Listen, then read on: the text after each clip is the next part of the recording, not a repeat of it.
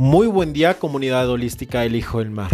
La luna continúa en Leo bajo la numeración en 8, la capacidad de entender y comprender el uso y manejo de nuestras emociones enfocadas hacia el nuevo orden mundial, en vísperas de reconocimiento y empoderamiento en el baúl de la prosperidad, basándonos en el orden y la planeación estratégica de cambios sustanciales que nos dejan para meditar en este fin de semana maravilloso como seres puros, perfectos y manifestadores del alma, elevando nuestra conciencia del ego y llevándonos en el camino de aprendizajes múltiples con el arcano 5, ya que Leo nace en esta casa y el año se abraza de él. Deja fluir la energía Enfócate a seguir comprendiendo el porqué de este despertar espiritual. No bajemos la guardia y conectemos el cuerpo, la mente y el espíritu en estos próximos tres días bajo la luz del Torah, conocimiento y elemento espiritual del alma que mucha falta nos hace,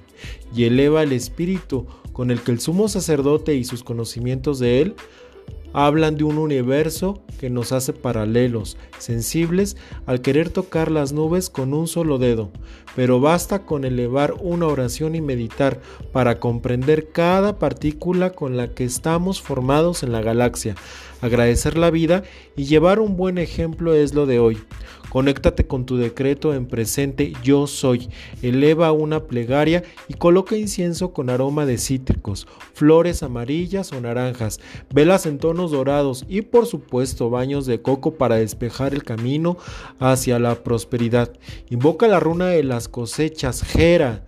concavo y convexo y por supuesto un equilibrio emocional para saber estos mensajes ocultos y poderlos descubrir poco a poco, matices en claros para vestir y beber jugo de mandarinas para darle de beber a nuestro segundo cerebro que es el intestino. Recuerda que tu cuerpo es una herramienta para llevar tu alma a la gloria, así que cuídalo y nútrelo con la prosperidad del fruto más exótico en el Feng Shui. Te abrazo de alma a alma, deseando tengas un viernes de Venus maravilloso, lleno de amor y mucha prosperidad. Con cariño, el Hijo del Mar. Namaste.